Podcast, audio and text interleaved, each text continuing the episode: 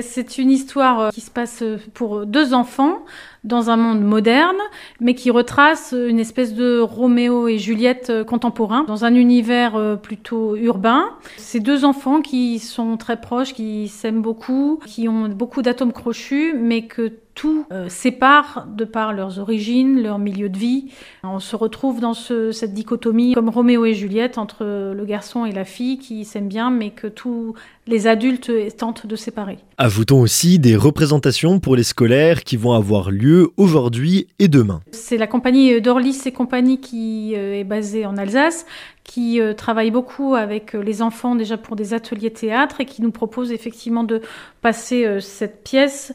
pour les CM1, CM2, donc qui auront la joie de découvrir cette pièce le jeudi 1er euh, février, et euh, les collégiens qui viendront à leur tour le vendredi après-midi, avant la tout public qui aura lieu le vendredi soir.